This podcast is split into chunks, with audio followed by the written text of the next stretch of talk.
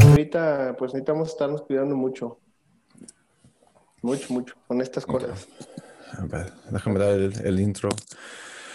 Bienvenidos a otra entrevista con Chat con Cat. Aquí tengo al doctor Marcelo Vera de Jalpa, Zacatecas, que va a platicar un poco de cómo es la vida de doctor en México, su historia de su carrera, cómo llegó a, ser doctor. Y hay que empezar desde el principio. Bienvenido, Marcelo. Gracias, Kat. Un gusto estar platicando contigo después de tantos años. Eh, estaba viendo las otras entrevistas, más o menos con Cristian. Le mando un saludo por ahí, si lo, va a ver.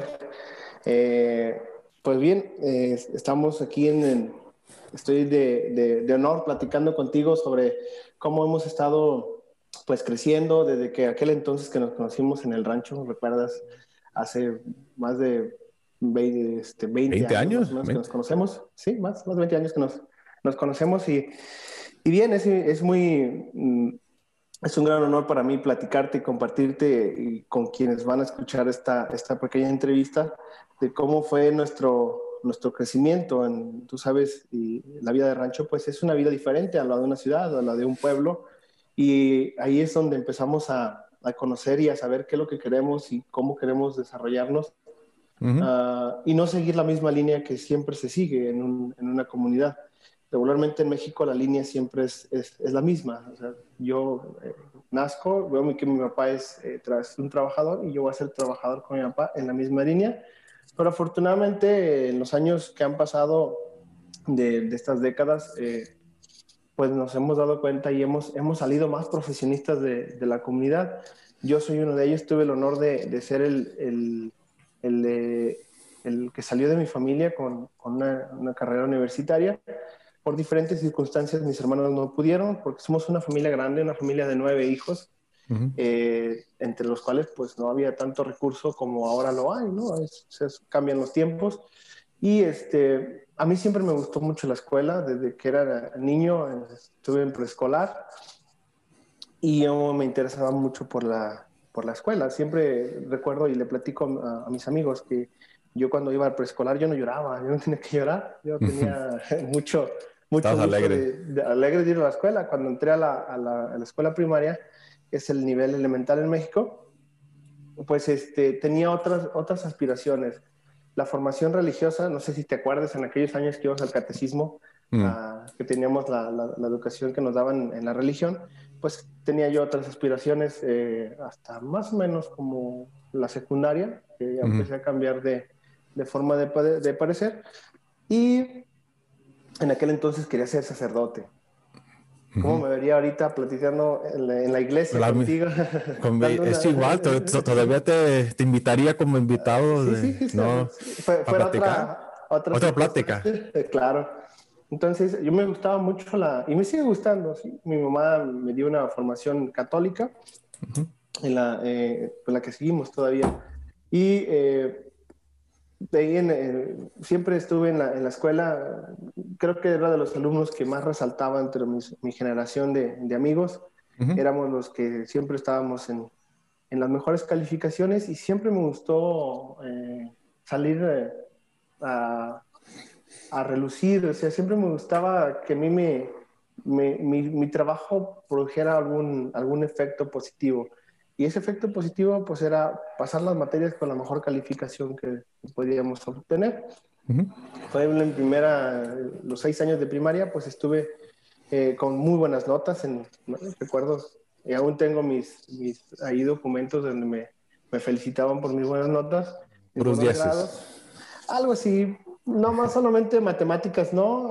A, diferencia de todas las materias, yo nunca fui bueno para matemáticas, creo que lo que más se me dificulta ahorita pero igual en medicina también llevamos cierto, cierto porcentaje de matemáticas, no es, no es así lo, la ciencia tan avanzada como las ingenierías, por ejemplo. Y siempre en matemáticas batallé muchísimo, me acuerdo muy bien que siempre había un signo de, que cambiaba, un más, un menos, una multiplicación o división, siempre lo tenía que ser mal. Entonces siempre me, me iba una menor nota en, esas, en matemáticas. Fueron seis años en los que pues, tuvimos muy, buena, muy buenas notas. Eh, cuando yo quise entrar a la escuela secundaria, que es el, nivel eh, que sigue, mm, me voy a Tabasco, no me quedo en la, en la, secundaria del rancho. Esto porque el profesor les, pues, le sugirió a mis papás que me, me fuera a una, a una escuela un poquito con, con mayor exigencia académica, con mayor alumnos, con, con mayor este, apertura sobre todas las nuevas tecnologías que estaban eh, entrando en aquel 2003, me parece que entré. Y en ese entonces, ¿como cuánto te costaba ah, ir a la secundaria en Tabasco? Eh, en aquel entonces recuerdo que pues era difícil porque pues no había tanto transporte como ahora lo hay, pero creo que me costaba 10 pesos trasladarme de la que era el rancho a la, escuela, eran alrededor de 8 kilómetros.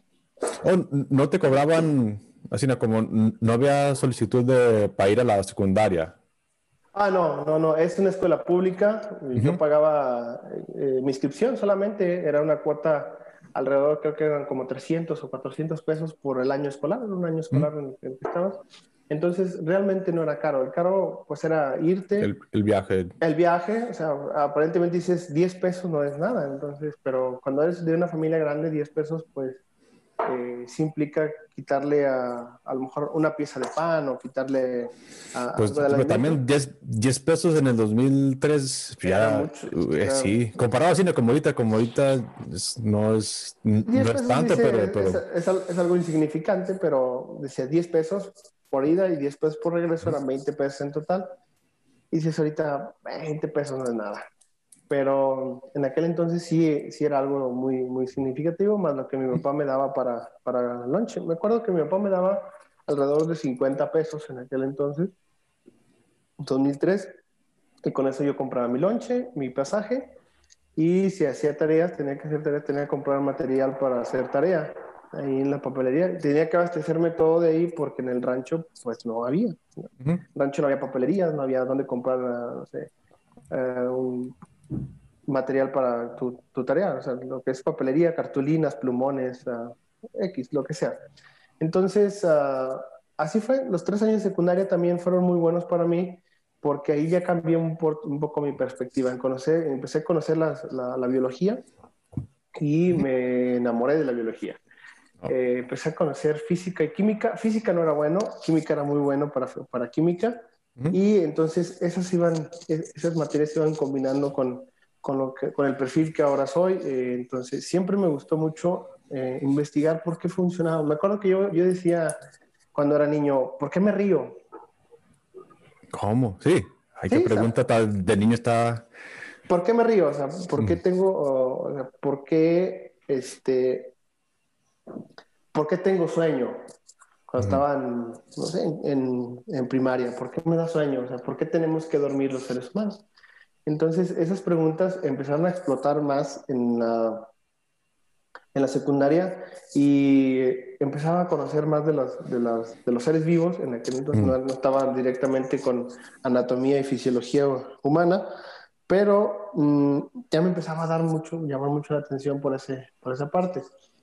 Todavía aún sigue con la, inquietud de ser sacerdote, o sea, ser padre, por la, la, Mi mamá tenía esa, esa ilusión. Mi mamá siempre dijo, tú vas a ser padre, tú vas a ser padre. Entonces yo empecé a conocer la escuela, empecé a conocer la, la ciencia, empecé a enamorarme de la ciencia y fui creciendo, primer año, segundo año, tercer año de, de, de, educación media, o sea, lo que es la secundaria.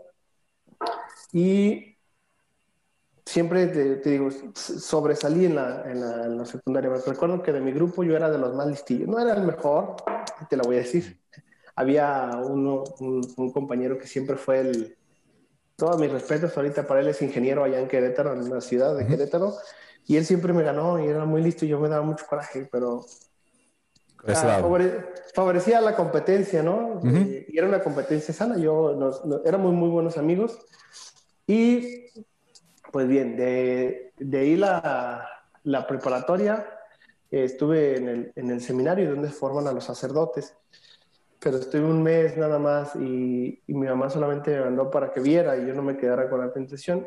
Pero ahí pasó una serie de cosas que dije, mm, no, mejor no voy a esperar y voy a irme la, a, la, a, la, preparatoria, lo que ya es antes de la, de la universidad. Y pues ahí fue, ahí sí fue diferente, ¿no? Todo. Ahí me empecé a conocer amigos, empecé a conocer mis noviecillas, empecé a tener, pues empezar a salir. eh, ya para esto yo a veces trabajaba en, en, el campo, mis tíos son agricultores, ahí en la, en la, en la comunidad hay mucho trabajo de agricultura y me iba a trabajar para tener dinero para poder salir salíamos, tuve mi noviecilla, recuerdo, y ahí bajé mucho mis, mis notas, ahí en la, en la, preparatoria, pero ahí fue donde reafirmé yo que la medicina era, era mi camino.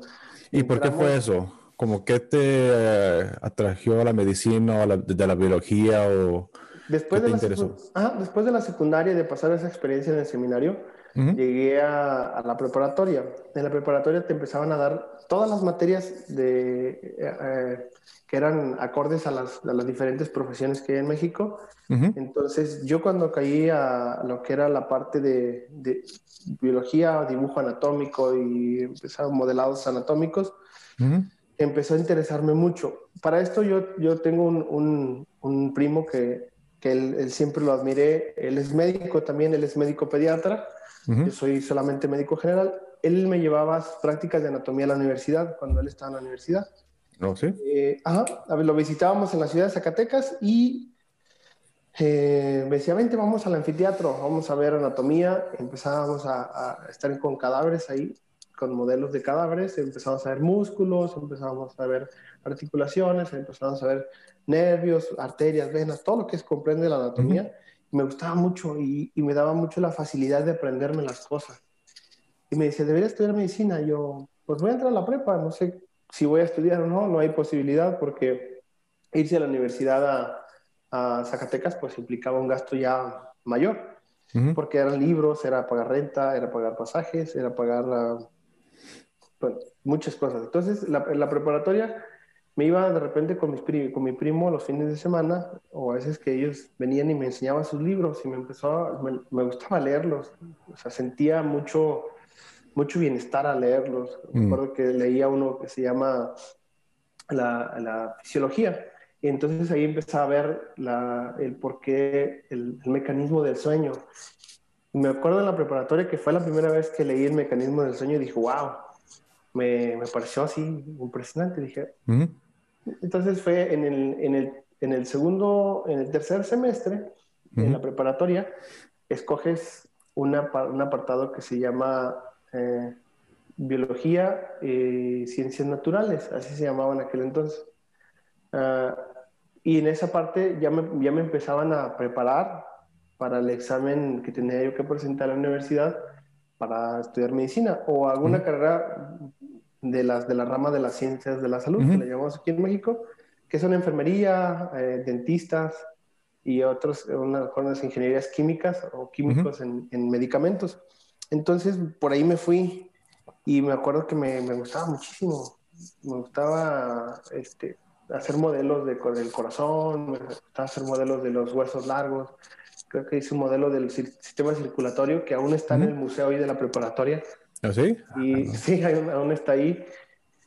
Y los maestros siempre me apoyaron, los maestros siempre me, me, me animaron a, a, seguir adelante, a, a, que cumpliera yo mi sueño, porque yo les platicaba, me decían, Marcelo, ¿vas a estudiar? Y yo, no sé, para mí es incierto si yo después de la preparatoria me vaya a, a la universidad o me vaya o busque irme a Estados Unidos, ¿verdad? porque ya pues no sabíamos qué, qué, iba a pasar. Y bien, eh, después fueron esos, esos, años, en tercer año, en el último año de preparatoria, eh, fue un año difícil para mí porque encontré algunas dificultades en el, en el, camino, sobre todo con los maestros, ya te empiezan a, a preparar de forma diferente. Pues tengo algunas dificultades, pero al final, al final salí y recuerdo que le dije a papá, ¿sabes qué, papá? Quiero estudiar medicina me dice mi papá, vale, ¿quieres estudiar medicina? Adelante, yo, tú tienes todo mi apoyo, No sé cómo se hace una carrera universitaria porque no teníamos ni idea de cómo hacer el trámite en una carrera universitaria. Entonces, eh, yo le pregunté a un amigo, me dice, oye, ¿cómo puedo escribir al examen de medicina? Ah, mira, yo me inscribí por ahí el mes de febrero del 2008. Ajá, 2008. Hice mi Mm. prescripción y le dije, papá, tenemos que pagar dos mil pesos. Y eso. Y dices, ay, la- o sea, sí, mi papá ya empezaba a tener un poquito más recursos, pero aún así, pues seguíamos siendo muchos. Y dos mil pesos era una semana de trabajo para mi papá. Entonces me dijo, va, te los voy a dar, paga tu examen. Y pues mi papá nunca me, me dijo que no. Mi mamá siempre me apoyó y dijo, pues tú quieres estudiar, adelante. Mi papá siempre vio la forma de que yo no viera que faltaba dinero a veces en la, en la casa. Él siempre trabajó mucho y sigue trabajando todavía porque dijo, ok, pues mi hijo quiere estudiar. Entonces, en febrero pagué, me preparé para el examen alrededor de un mes, te voy a ser muy sincero, no me preparé mucho, pero como es algo que me gusta... Se te vino fácil. Sí, cuando llegué al examen, recuerdo en, en, el, en, el, en el campus ahí de la universidad, éramos alrededor de 2.000 aspirantes a medicina, más o menos éramos alrededor de 2.000. Y eh, pues de esos nada más quedamos 200. 200 que, que ya ahora somos médicos. Que son, ese, ese, ese examen es para entrar a una universidad en particular o es para como para llevarla a, a diferentes universidades? No, es, es, es solamente la universidad donde yo salí. Es una universidad pública, es del Estado. Ujú. Mm, Entonces, de ahí te ponen un examen para los aspirantes de medicina, Ujú. un examen para los aspirantes de enfermería. O sea, ya te van separando por, por carrera, no es un examen general. Ok. Entonces, llegué, estaba súper nervioso, creo que ni pude almorzar, vomité como unas cinco veces antes del examen. Eh, pero empecé a, a, a realizarlo. Ujú. Y bueno, dije, ok, va, lo hice, no supe, no supe qué, qué pasó, qué iba a pasar. El resultado me lo dieron como en un mes. Mm.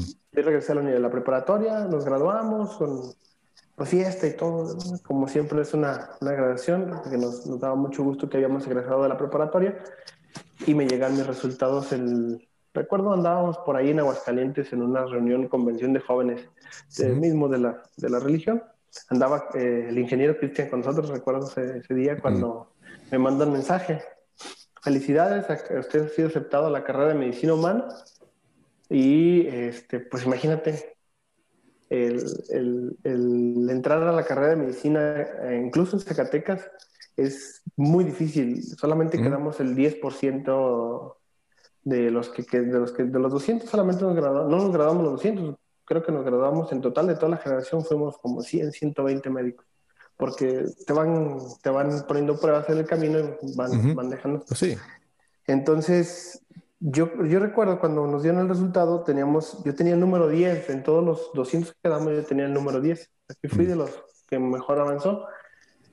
En aquel entonces, 2008, 2009, nos, y abrieron un campus en la ciudad de Fresnillo, donde vive ahorita Cristian, Ujú. y nos mandaron a un grupo así al azar y por allá nos fuimos. Entonces, pues teníamos la, estábamos en otro campus, pero igual teníamos, tuvimos la misma, misma preparación. Era difícil porque no tienes carro, tienes que andar en, eh, en camión, la escuela ya te empieza a costar un poquito más. Recuerdo la, la, la inscripción eran 1800 cada seis meses, más aparte tenías que comprar mucho material, libros sobre Mm. todo, para, para prepararte porque pues desde que entraste a primer semestre, el primer, los primeros seis meses de la carrera, era estúdiele, y Ujú. estúdiele, y tarea, y tarea, y noches de, de- de desvelo, y noches de estar sufriendo. Recuerdo que rentaba por ahí un, un cuartito yo solo y costaba bastante caro. Y pues mi papá siempre, pues de uno o de otro modo, siempre buscó la forma de, de apoyarme. ¿Y, y tú no podías am, trabajar durante ese tiempo que estabas estudiando? Te deman- pues la me- medicina te demanda muchísimo tiempo. Ujú. Recuerdo que yo, yo iba a clases de 7 de la mañana a 4 de la tarde y después mm, a las 6 de la tarde tenía otra clase. Entonces, Ujú. prácticamente. A las, a las siete y media salíamos del, del, campus y hacer tarea. No, sí.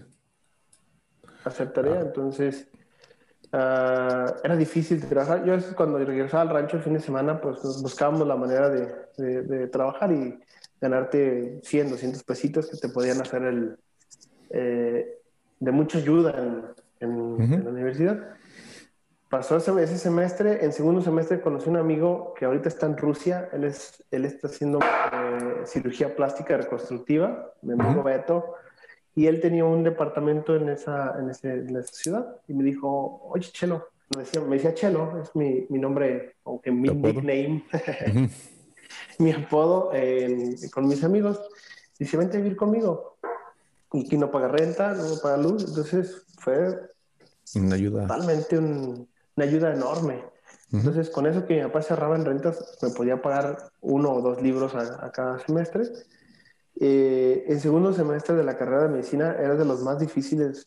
De, bueno, creo que de toda la carrera hay cuatro semestres difíciles. Segundo, cuarto, octavo y décimo. Te voy a decir por qué ahorita más o menos. En segundo, ves anatomía y fisiología las dos juntas, y es de, y, o que se llama bioquímica, y es de comerse las cosas, los libros, comer, comer, de puro estudiar. Me acuerdo que para entonces mis promedios de la primaria ya no importaban, o sea, yo sacaba en anatomía un 4 y yo era feliz. Un 4 que es el 4 es... Es, para pasar, nomás para, para, seguir para adelante. No, ni siquiera una, era una, una nota que, que, podías aprobar, ni siquiera una, un 6, que es lo mínimo aquí en, como, se, como se califica aquí en México. Eh, sacaba un 4 y decías, uh, un 4. ¿Cuánto sacas tú? No, pues yo 3.5. Y había, había compañeros que sacaban un 1. Entonces nos hacían llorar. O sea, el, el doctor que nos enseñó anatomía era de que tú no sirves, y tú no eres bueno para esto y nunca vas a ser bueno para esto porque no sabes. Eh, mm. te hacían llorar ahí, te humillaban enfrente de todos y recuerdo una vez que salí de, de esa, hacíamos prácticas en, un laboratorio, en un anfiteatro teníamos cadáveres donde los estudiábamos, los, los hacíamos disección y había, le, platicábamos al doctor, por ejemplo, ahora descríbame la, la, neuroanatomía del cerebro, y búscame esta área. Entonces, si no la hallabas o no la sabías, Mm. Ahí está. Coscorrón.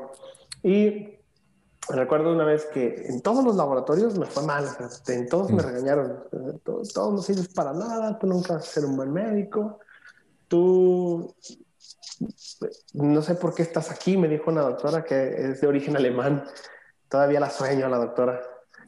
De, puro, de puras pesadillas. sí, y me acuerdo que hice un modelado que gasté todo mi dinero que tenía, me había dado mi papá para la semana. Duré como dos días que no comí bien, más que pura sopa esas que se preparan en tres minutos, mm. que son muy baratas. Y este, me quedé con dos pesos en Zacatecas, con dos pesos.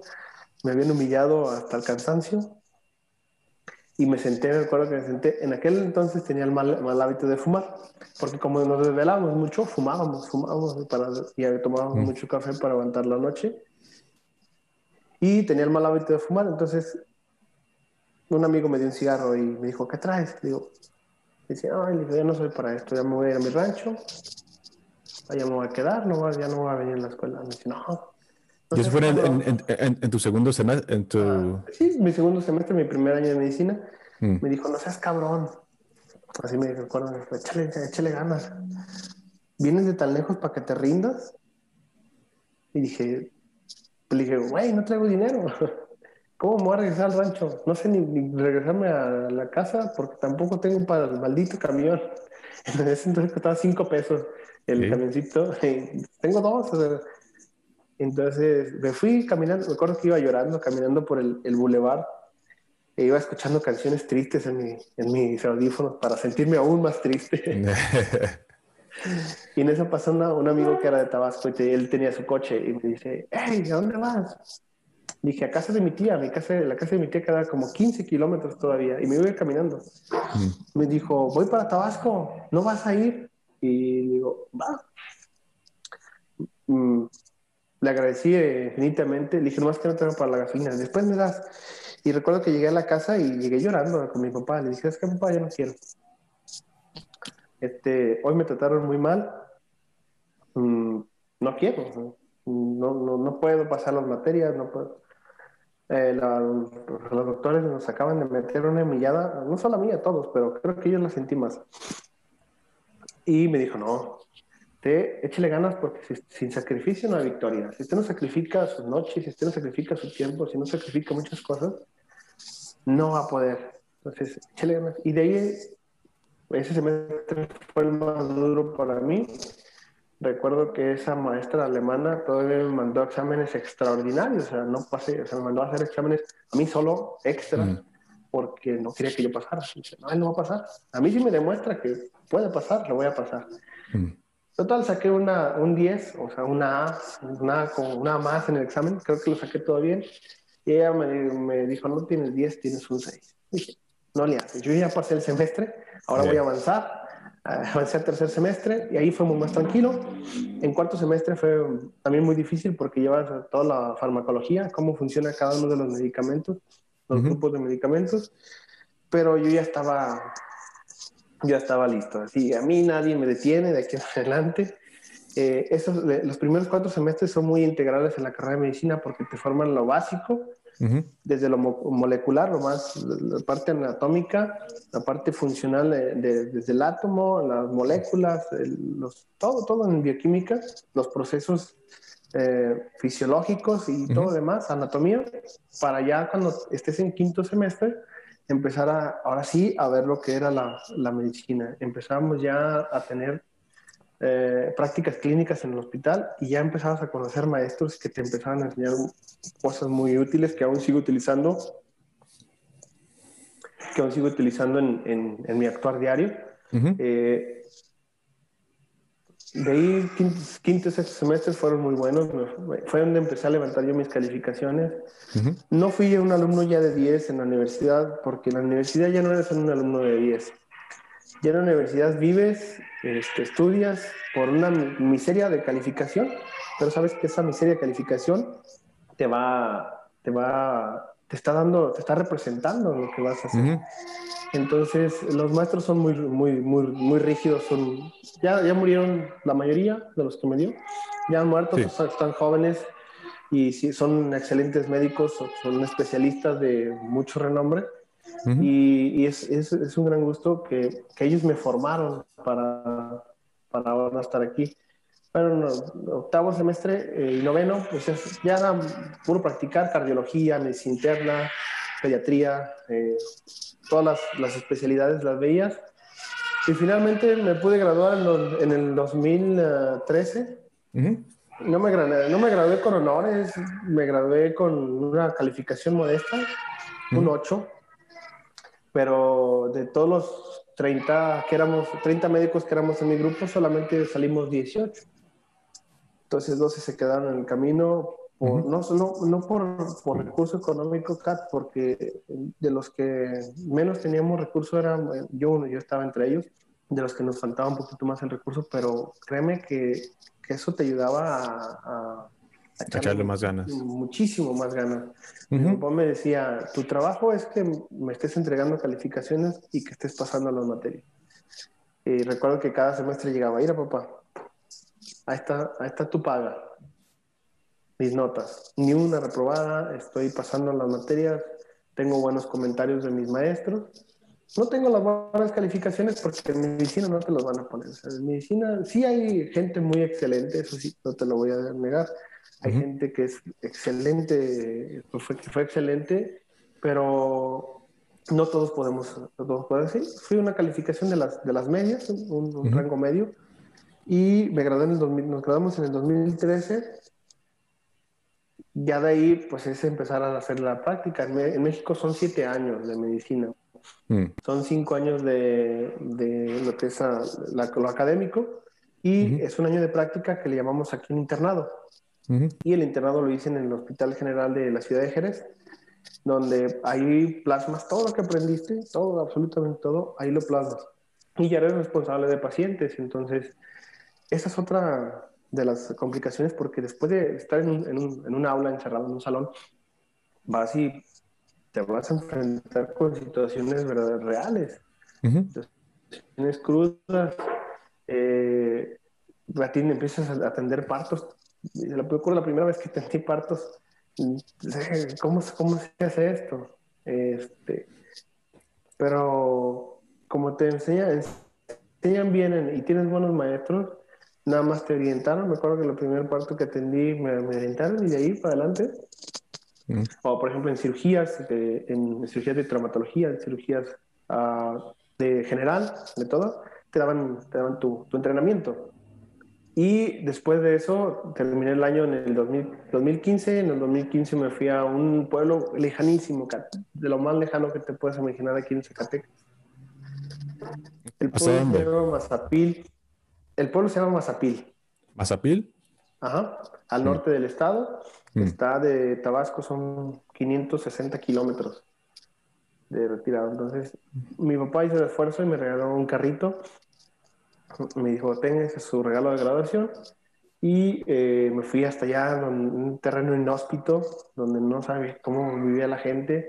Es en el semidesierto. Faltaba la luz, faltaba el agua. Mm, no teníamos una, una tienda de, para abastecernos de comida siempre. O sea, a veces llegaban las camionetas y llevaban el, mandado para las señoras.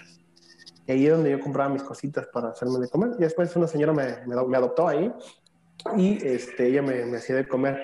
Ese año fue difícil porque no tenía conexión a internet, no tenía, duré como dos meses sin luz, así daba mm. consulta. La práctica de la medicina en México es muy difícil porque los terrenos donde te mandan a practicar son es, uno de los temas que también quería platicar, es de, de cómo las diferencias de medicina que tú has visto de ser médico en, un, en una... Pues, no es un país que digamos que es como un, un mundo, ¿cómo se dice? No sé si sabes qué significa como third world, como del... Sí, tercer mundo. Pero no es un, un, mundo, un país así, ¿no? es como de segundo mundo pero hay regiones donde... es intermedio.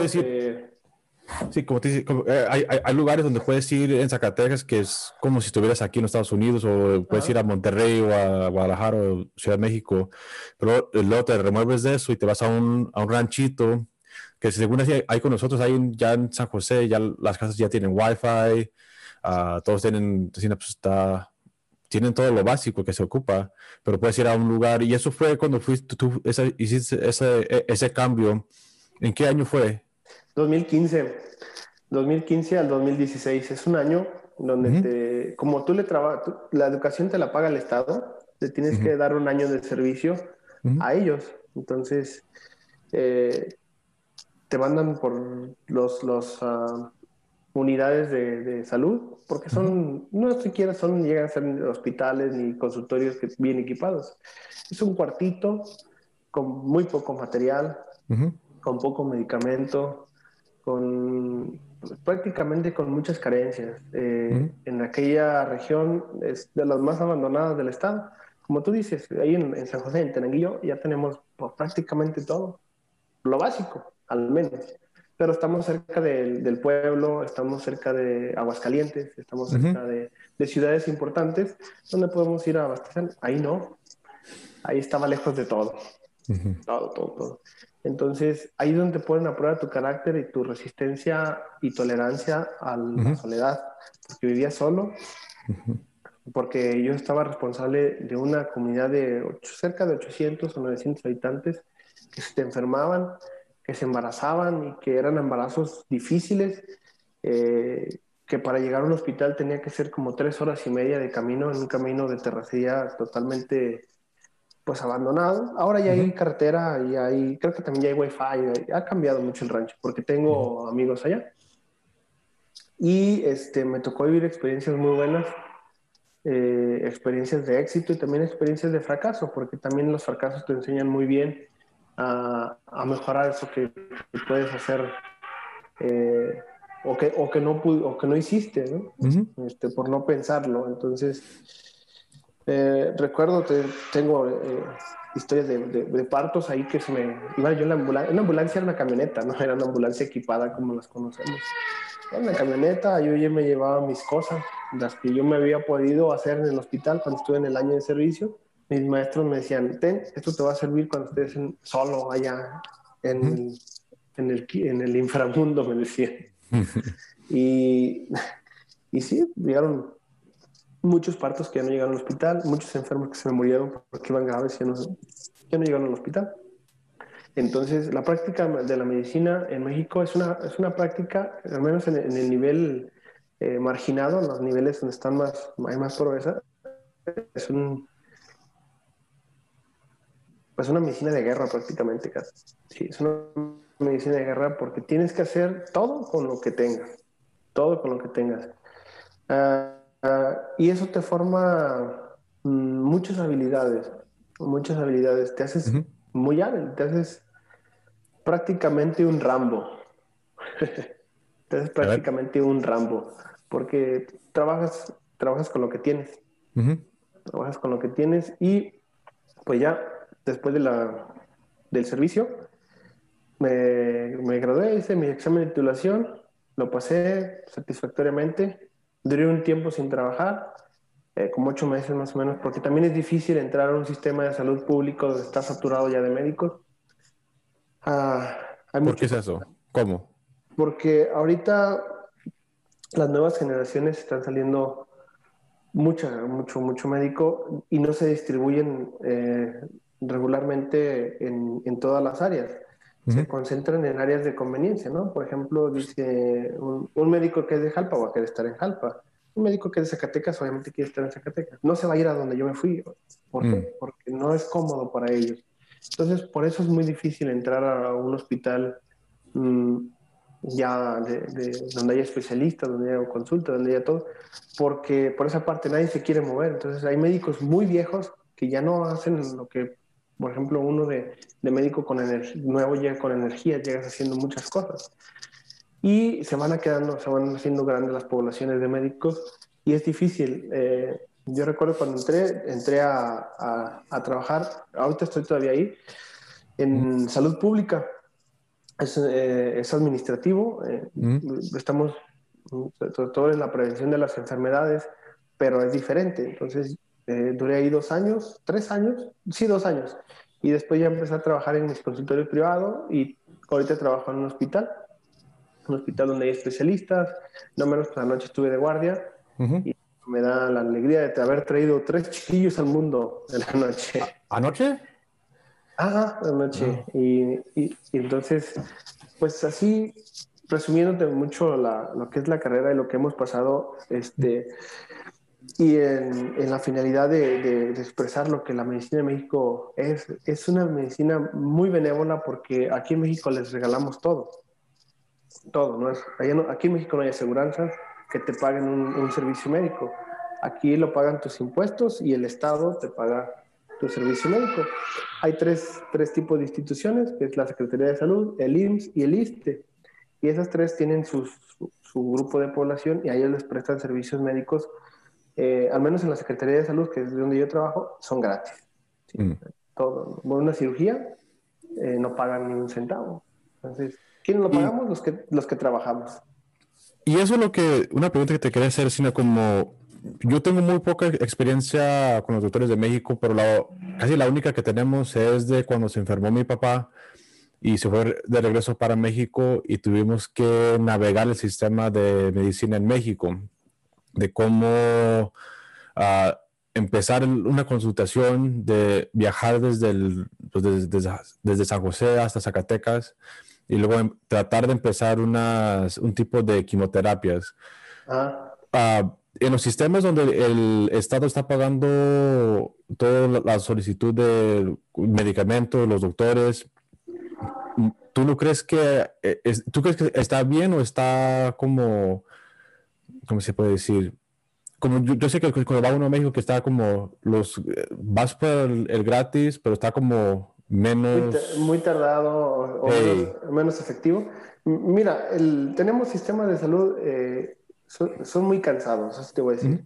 porque si tú quieres un tratamiento de quimioterapia, por ejemplo, en una institución pública, eh, tienes que hacer un millón de trámites y te traen por acá, te traen por allá, es, es extremadamente desgastante. Pero al menos, por ejemplo, te comparto que aquí en Zacatecas tenemos hasta, bueno, este gobierno nos ha quitado muchas cosas, pero hasta el gobierno anterior, los gobiernos anteriores, teníamos en el Hospital General de Zacatecas la mejor unidad de, tratamiento de cáncer infantil y era gratis. Mm. Ahorita faltan muchísimos medicamentos por la hay mucha burocracia, sí, más o menos entiendo. Lo que es, está muy muy político, tiene que pasar por muchas manos para poder llegar el recurso a los niños, pero teníamos el mejor hospital para tratamiento de cáncer. Yo hice prácticas de pediatría y era, era hermoso prácticamente. Era un hospital como está en Estados Unidos. Nada más que le regalaban. Y veías niños de muy, muy, muy bajos recursos, muy pobres, que, los, que, era, que era pues muy satisfactorio verlos, verlos recuperar. Eh, eh, nada más que pues sí, no, a otros no podían, otros sí, pero eso era muy, muy difícil. Es muy difícil acceder a un tratamiento así por el tipo de trámites que debe de tener y aparte no, algunos, algunos tipos de cáncer no se cubren, entonces eh, es difícil, es difícil. Aquí lo, casi siempre la gente de Estados Unidos, aquí es donde viene, viene la medicina privada. ¿Por qué? Porque pagas, pagas por un servicio, estás acostumbrado a pagar. Entonces no se compara un servicio médico de Estados Unidos a un servicio médico de acá en México, por el tipo de moneda, ¿no? Tipo de moneda. Es lo que siempre uno que, pues gracias a Dios, nosotros tenemos un poco más de recursos que, que le podemos ayudar, sino como a mi mamá o a cualquier persona que se nos enferme, de mandarlas, que cuando platicamos, sino como, pues mi mamá siempre ha padecido de dolores y tú la conoces, de enfermedades, de cosas así, y nos desesperamos de que tiene que hacer una cita aquí para llevarla allá, para que se la traiga para acá. Y la, es muchas vueltas para hacer un, como un trámite muy básico que en vez a, nosotros se nos hace más fácil que vaya a un, hospital privado donde tengamos que pagar, pero todo está en un lugar. Ah, pero también eso, eso, es lo diferente que ya tenemos bastante tiempo sin tener que realmente usar los hospitales o la medicina en, México, que creo que en los últimos 6, 7 años, ojalá que, Cristina, como tú dices, que ha crecido el sistema más, que se ha, que le han agregado más recursos para ayudar a la gente. Sí, se ha mejorado muchas cosas, los hospitales tienen más recursos, pero entre más recursos tenemos, hay más pacientes y la gente, pues hay más obesidad, más... Ah, diabetes, hipertensión, hay muchas enfermedades eh, que nos están pues desgastando y pues es así. Voy. Oh, ¿Te tienes que ir? Sí, unos cinco minutitos y, ya. Okay. Eh, ah, no, la, la, la, última pregunta es de cómo están, ¿cómo se puede decir? ¿Cómo están tratando la situación de COVID en Zacatecas? Que, te, has mirado que tú que, te parece bien o mal o qué crees que pueden hacer un poco más bien. No sé cómo están los números en Zacatecas comparados a otros estados en México o comparados aquí. No, la, verdad, que, no, que no me he metido a mirar esos números. Ok, mm, muy buena pregunta. Mm, aquí en Zacatecas somos una población de más o menos alrededor de como un millón y un millón y medio de habitantes en todo el territorio del estado entonces, eh, en medicina pública, lo que es salud pública, lo, lo contamos por tasa eh, y lo basamos en, torno a 100.000 habitantes. Ahorita en Zacatecas tenemos arriba de 10.000 contagios, con arriba de 1.200 muertes por COVID. Ahorita tenemos eh, casos activos, tenemos uh, como 5.000 más o menos casos activos. Y este, muy buena pregunta porque yo desde que inicié la pandemia, como trabajo en salud pública, eh, estuvimos haciendo estrategias de prevención. Eh, sabemos que no hay vacuna, sabemos que la mejor forma de evitar contagiarnos es pues por las medidas de prevención que nos, que nos, han, nos han puesto los organismos internacionales como la OMS, la Organización Mundial de la Salud. Y este, empezamos a trabajar muy duro con eso. De hecho, eran días enteros que trabajábamos mm, capacitando a, a, médicos, capacitando a enfermeras, capacitando a la población eh, trabajamos en radio, trabajamos en, entrevistas de televisión, tratando de llevar el mensaje mm, durante los primeros tres meses de la pandemia se presentaron 5 o 10 casos, 30 casos en el estado y se concentraron en Zacatecas. Ahorita prácticamente todo el territorio del estado de Zacatecas tiene casos. Eh, a lo menos aquí en la región son más de 400 casos, en lo que es todo el cañón de Juchipila, lo que eh, comprende nuestros municipios.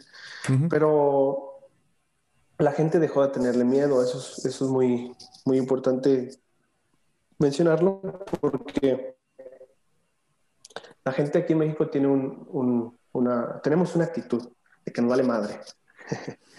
no, eso no creo que es, eso no creo que es de, esa es una actitud de los seres humanos, yo creo, porque también aquí en los eh. Estados Unidos es casi igual, ya, pues ya, ya tenemos siete meses con esto, ya los cuatro meses como que los que fueron más afectados ya afectaron y ya a los demás déjenos vivir. Esa es la, casi la actitud que tenemos aquí, que es muy similar a allá. Sí, bueno, vamos a ponerlo en ese modo. Es como la actitud del ser humano. Creo que la gente se cansó de estar viendo el, proceso de la enfermedad y ya no se cuida.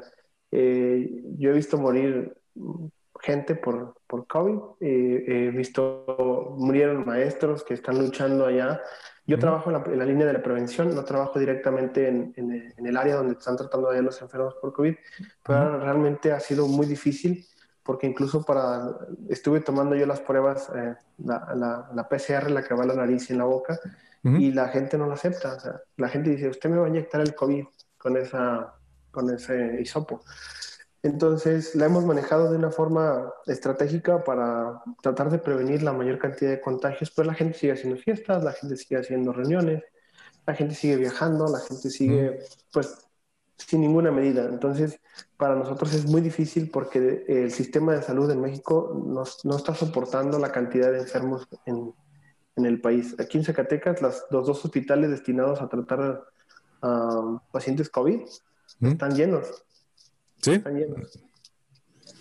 Y estás mirando que la gente que tiene COVID, ¿cómo están de se están aliviando como a un tanto porcentaje de cómo se siente. Como yo conozco mucha gente de que les, les da y a los 3, 4 días están bien, no sienten nada, ya les regresó todo al sentido de como el, para comer, ya para oler, ya todos esos sentidos ya, le han regresado, se han aliviado bien y, hay, conozco gente como a familiares que les ha dado y todavía como que están como al 85% de recuperados. ¿Cómo han visto la recuperación de la gente? Ah, es, eso varía mucho el estado de salud que, que, tenga el, paciente contagiado.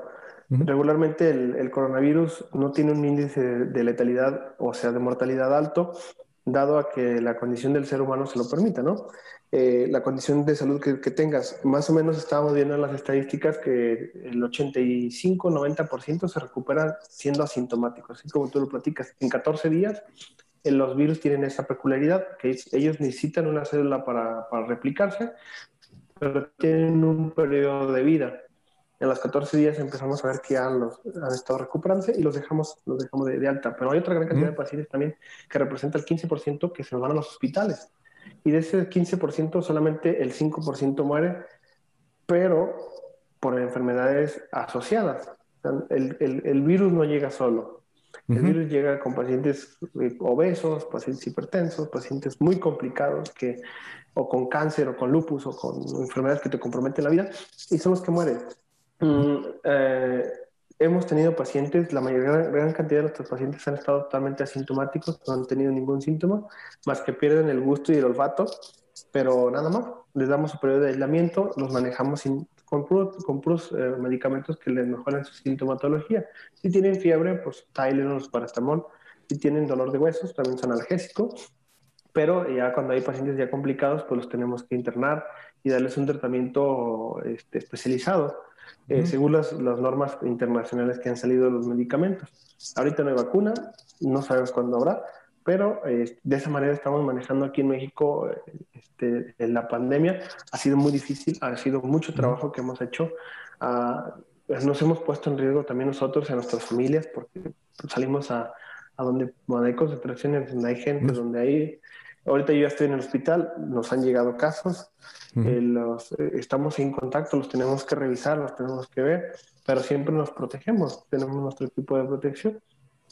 Entonces sí ha sido difícil, Kat, soy muy sincero, creo que para toda la humanidad, eh, en este país no ha sido la excepción, en Estados Unidos tienen mucho más casos que nosotros, pero este, eh, ha sido algo que nos ha puesto en, en, pues en vulnerabilidad, nos hemos visto muy, muy atacados y vemos que si nos, si nos descuidamos nos podemos este, complicar.